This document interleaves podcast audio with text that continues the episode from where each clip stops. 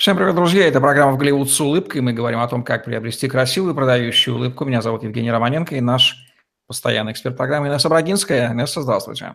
Здравствуйте, Евгений. Здравствуйте, зрители. Инесса Брагинская, стоматолог-ортодонт, выравнивает зубы, нормализует прикус, восстанавливает челюстную систему детей и взрослых. Более 8 лет ведет частную практику в стоматологических клиниках Москвы, обучалась в Канаде, США, сертифицирована по современным методам лечения наружным и внутренним брекетом, съемным капом, виртуальному планированию лечения – свыше 500 пациентов с ее помощью уже имеют красивую продающую улыбку. Стоматология – конфликтная сфера. Конфликтов немало. Поговорим сегодня о них. И почему стоматологическая сфера стала такой агрессивной и конфликтной. Я думаю, что она, а, в принципе, и была конфликтная. А, единственное, речь шла не о такой огласке а, широкой. Сейчас все на виду, и вся вообще любая сфера деятельности, она всегда скажем так, высоко контролируемая и обсуждаема куча форумов, форумов, сервисов и общения людей друг с другом, поэтому, конечно, это становится такой коррумпированной даже уже частью. А, и к тому же это стало действительно дорогостоящим уже лечением, большая часть клиник частные, поэтому, конечно, это увеличивает момент а, различных разборок на теме качественного и некачественного лечения и других а, конфликтных ситуаций. Кто чаще является инициатором конфликтов, врач или пациент? А, чаще всего инициатором конфликтов является, конечно же, пациент. Во всех ли развитых странах одинаково часто конфликтуют на тему лечения зубов? Или Россия в этом плане специфическая страна? Дай пожаловаться. Я бы даже сказала, что наоборот, в России очень даже пока что все в этом плане хорошо, а, потому что есть страны, в которых действительно закон всегда на стороне клиента. И при этом, а, если, например, в судебном каком-то разбирательстве или в какой-то клинике идет разборка, то, соответственно, пациенту зачастую даже выплачивают не просто стоимость проведенного лечения, а сверх этого за все моральные ущербы и э, просто-напросто накидные э, расходные моменты и время, которое человек потратил на это лечение. Поэтому в нашей стране все очень даже лояльно, потому что как правило, либо речь идет о переделке работы, если мы говорим о некачественно сделанной какой-то работе или уже каких-то погрехах, которые идут после сделанной работы, либо же, если речь идет о уже, скажем так, разводных моментах, а, именно специально а, пациент делает, создает ситуацию, где он хочет вернуть деньги, или же это какие-то органы, которые помогают пациенту в, скажем так, выкачке денег из клиники, то тогда, конечно, здесь нужно разбирать конкретно вопрос вот по отдельности. В России недоверительное отношение к врачам делает свое дело или все-таки халатность и необразованность специалистов зашкаливает?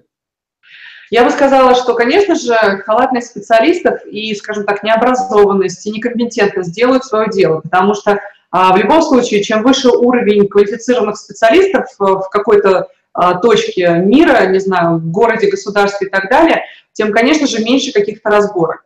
Если мы говорим о ситуации в нашей стране, то разборок у нас предостаточно, они становятся достаточно уже с тенденцией геометрической прогрессии в росте, а, потому что каждый пациент считает нужным, а, если что, там, наехать на врача, и специалисты уже не ценят так, как ценили когда-то, это уже не такая интеллигентная профессия и работа, и здесь можно все требовать, все просить, много разногласий и прочее, прочее.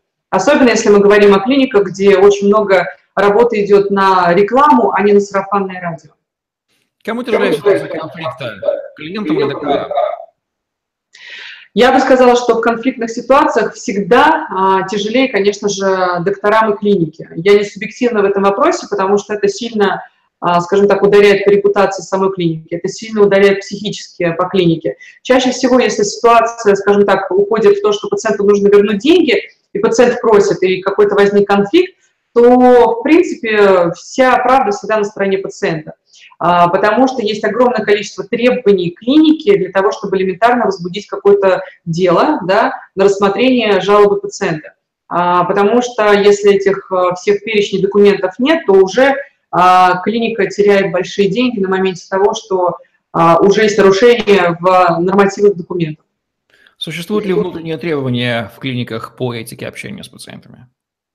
Конечно, существуют внутренние требования в клиниках по общению с пациентами. Это начинается хотя бы элементарно с того, что должны вежливо улыбаться. А, мы должны всегда предоставлять определенные документы, объяснять, э, что где они подписывают и так далее.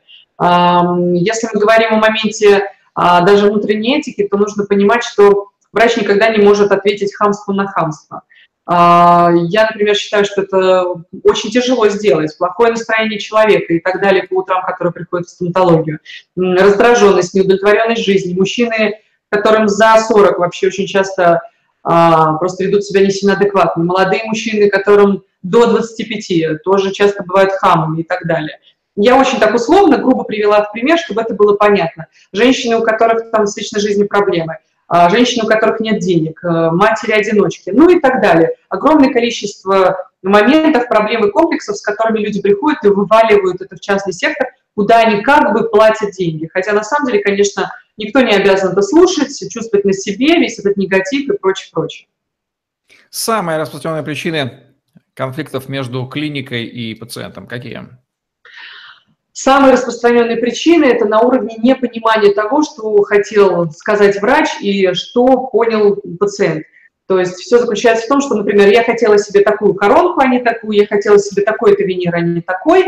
И, наверное, моменты с гарантиями, когда, например, имплант вывалился, он не прижился, когда пломба вывалилась, и какие-то воспалительные процессы в зубах, которые а, либо появились, либо возникли, либо усугубились. А, допустим, лечили зуб, обещали, что болеть не будет, а вот все равно болеть не проходит уже больше, там, чем полгода или там месяц. Вот такие вот именно недопонимания, они бывают всегда, везде, они были, есть и будут, от этого никуда не деться, но все очень нужно лояльно как бы использовать, и действительно, если клиника работает на благо пациента, то она всегда вот как бы вырулит из ситуации.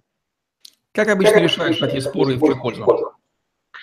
Чаще всего, конечно же, э, вопросы решаются в пользу пациента, потому что наша задача, скажем так, улучшить, помочь, облегчить существование человека. Если он пришел с конкретной жалобой или проблемой, мы должны ее решить. Если мы ее не решили, значит, мы ее продолжаем решать до момента, пока мы ее не решим, если это реально возможно сделать. Если это невозможно сделать, нужно об этом говорить или уточнять. Если есть сомнительные вопросы, например, а, можно поставить здесь коронку, можно перелечить каналы, но мы не знаем, сколько будет э, жить этот зуб еще там 3-4 года, 5-10 лет, но, как правило, срок, скорее всего, кратковременный, там, небольшой, несколько лет, то финансово, конечно же, пациент в это вкладывается, но тогда он должен знать, что если через действительно год ему придется удалить этот зуб, то нечего пинать на докторов и эту клинику. Но я очень часто слышу от пациентов, что, вы знаете, да, мне сказали, ну, что так мало проживет, я не знала, что так придется быстро удалить через год, я тоже не знала. Это вызывает возмущение. Но я пропускаю это мимо ушей, и это нужно пропускать мимо ушей, потому что это неадекватность подхода самого человека. Какие области стоматологии самые рисковые с точки зрения возникновения конфликтов?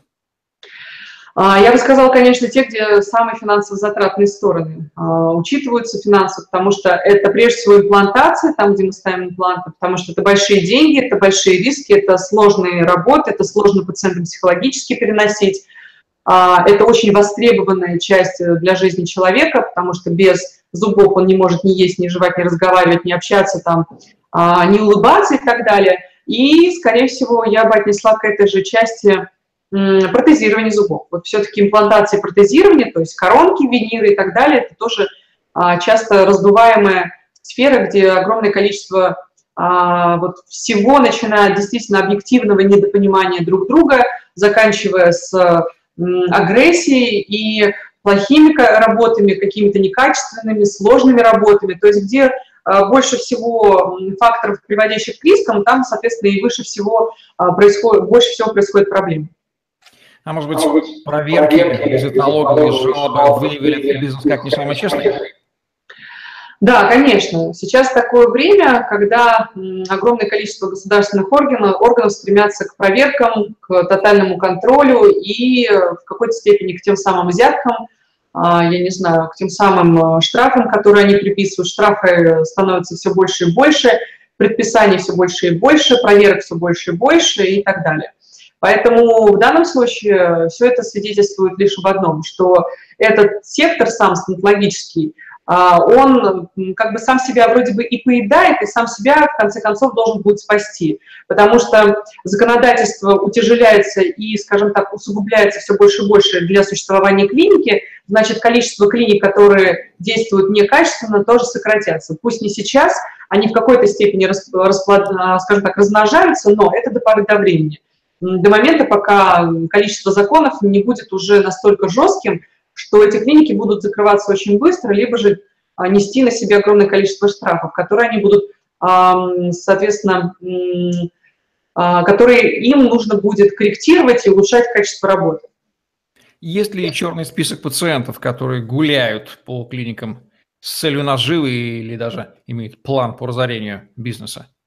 Да, есть такие списки пациентов, и, в принципе, таких пациентов а, видно очень часто сразу, потому что они задают своеобразные вопросы, они, скажем так, а, гуляют по клинике как по музею, все рассматривают, все уточняют, могут даже якобы прийти со своим юристом, или же все время что-то мутят, говорят как-то непонятно, меняют приемы, ну, очень-очень много моментов, плюс какие-то вечные требования – поэтому я советую докторам быть очень внимательными, аккуратными и осторожными, начиная с ресепшена. То есть администраторы несут важную и большую ответственность, потому что все, что сказано пациенту в коридоре и потом перенесено в клинику, в кабинет, точнее, а, может, конечно, нести своеобразный характер.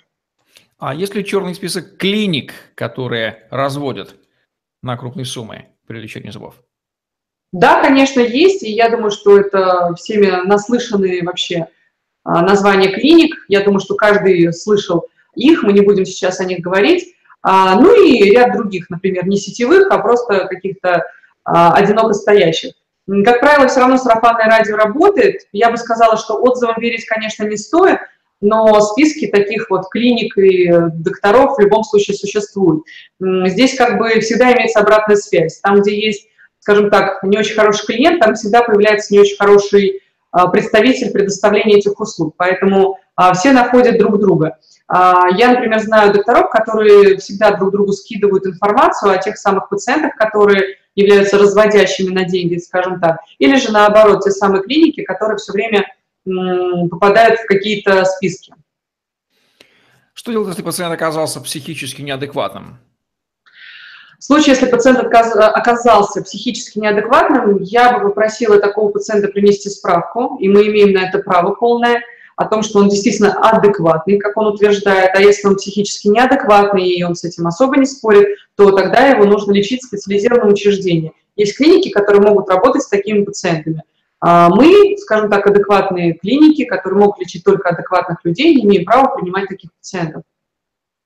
Имели право клиника отказать пациенту в лечении без э, объяснения причин, если чувствует? И что в этом случае, как он может прореагировать на это, не нанести ли ущерб клинике? Клиника не имеет права, и врач тоже отказаться от лечения пациента, которому они не могут объяснить причину. Ну, допустим, личная антипатия. А, в жизни каждого врача существуют и бывают случаи, когда ему не нравится конкретный пациент, потому что он сильно грубит, хамит, нарушает спокойствие, там, не знаю, говорит гадости, несет какие-то слухи, ругается на ресепшене, ругается в кабинете а, и еще что-то там вытворяет. Но мы, к сожалению, не имеем права отказываться от лечения таких пациентов. Мы можем, конечно, попросить его, например, выставив это так, что если вам не нравится, может быть, вам не нужно ходить сюда. Если вам вы не уверены или не доверяете этой клинике, этому доктору, может быть, вам лучше приостановить это на уровне знакомства и общения. А вот в таком ключе, да. Если мы говорим о насильственном, скажем так, вот понимании ситуации, вы знаете, мы не будем вам это делать, а мы не будем с вами сотрудничать, я отказываюсь вас лечить или продолжать лечить, на это мы не имеем права. Частый камень в огородостоматологии – случаи заражения гепатитом и другими инфекционными заболеваниями. Почему а, разборки по этим темам участились? Хороший вопрос. А, разборки участились по той простой причине, что пациенты могут уже действительно совершенно спокойно наехать э, на клинику касаемо вот именно стерилизации, дезинфекции и вообще обработки инструментов и каких-то проблем, которые у них возникают после посещения клиник. Чаще всего это герпес, потому что герпес, он не стерилизуем, другие заболевания некоторые тоже не стерилизуем, мы не будем их конкретно касаться вот сейчас подробно. Но э, я бы сказала, что в сегодняшнее время, когда часть клиник всегда дают какие-то там а, привилегии организациям, которые их проверяют, конечно, дополняют момент того, что а, риск заражения, он повышается, потому что а, если все было бы достаточно строго касаемо санэпидемстанций и сдачи различных, вот, скажем так, мазков и других там сбора а, соскобов в клиниках, то было бы проще и проверки стерильности инструментов. А так как очень часто у нас клиники заводятся за счет, скажем так, средств крупных бизнесменов, которые вообще ничего не понимают в этой сфере и просто инвестируют эти деньги, то мы сталкиваемся с чем? С тем, что Такой бизнесмен ставит в главу какого-то своего знакомого, не понимая, хороший он ли врач, хороший ли он руководитель и так далее. Ставит в главу клиники своего бухгалтера, который, соответственно, проверяет счета и там, стимулирует клинику не обманывать э, бизнесмена. То есть все направлено на бизнесмена. А именно на пациента направление идет в самую последнюю очередь. Вот в таких клиниках, конечно же, где, скажем так, деньги дает спонсор, а, проще всего сдавать различные показания сан санэпидемстанции, потому что ну, это же платится из кармана бизнесмена. А вот если клинику открывает сам доктор, у которого есть какая-то определенная репутация, то есть он практикующий специалист, у которого есть какая-то база пациентов, то, конечно же, он все-таки думает чаще всего головой, потому что, не дай бог, попасться на каком-то таком случае, это очень сильно будет бить и как по карману, так и по своей репутации. По аналогии с любовными треугольниками, бывают ли конфликтные треугольники, где одна сторона – это владелец клиники, вторая сторона – это наемный хороший стоматолог, и третья сторона – это клиенты? Как они обычно разрешаются? Да, таких э, случаев э, большинство, и чаще всего они решаются в сторону все равно пациента. А, то есть я не говорю о том, что теряет врач что-то или теряет клиника. А, лучше всего решать вопросы, а, скажем так, на равных больше, то есть чтобы не теряла ни клиника, ни врач. Лучше всего, если не нравится какая-то работа, ее переделать, может быть, за счет а, частично добавления денег со стороны пациента, если он действительно виноват. Либо если пациент э, считает, что он ни в чем не виноват, а он виноват, и клинике нужно что-то переделать за счет а, собственной, то тогда, соответственно, деньги делятся на а, руководителей и на, соответственно, врача. То есть они несут равные потери а, в э, эквиваленте процентного соотношения того, сколько зарабатывает клиника и сколько зарабатывает врач. Я не говорю, что расходы идут 50 на 50. Вот если врач зарабатывает 30% на данной работе, значит, вот соответственно, он возмещает 30%, а клиника всю, остальную, всю оставшуюся часть. А я, конечно же, обязательно скажу о том, что есть огромное количество клиник, и сетевых в том числе, где вся политика направлена только на то, чтобы угодить пациенту, во что бы то ни было. Хоть на ушах стой, хоть, не знаю, плюсе, хоть там обзывайся, но все ради пациента. Это, конечно, недопустимо. А, такие клиники роют сами себе яму и нарабатывают себе клиентуру, не совсем, скажем так, честную и адекватную. А, и вот это огромное количество повальных переделок работ, оно чаще бывает не по причине того, что плохие доктора, некачественные техники, не знаю, нет коннекта с пациентами, а именно по причине того, что пациент чувствует, что он может из этой клиники вытянуть все, что может. А люди, к сожалению, чаще всего манипуляторы.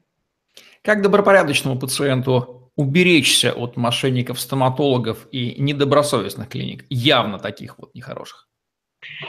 Нет универсального, вот скажем так, одного предложения, которое я бы сказала, и все, все бы убереглись. Я бы соотнесла это с тем, что выбирайте себе клинику по разным аспектам, начиная от локации, заканчивая отзывами, а, своим ощущениям. А, и в некоторой степени я бы сказала следующее. Не нужно перепроверять работу доктора, бегая к другим специалистам. Это бред. Это никогда не покажет вам, действительно, качественно ли выполнена работа или нет. Есть независимый эксперт, вы можете обратиться к ним, лучше всего так. Но если вы из одной клиники бежите в другую, то, скорее всего, вам там скажут, дай бог, если корректную информацию, что все нормально.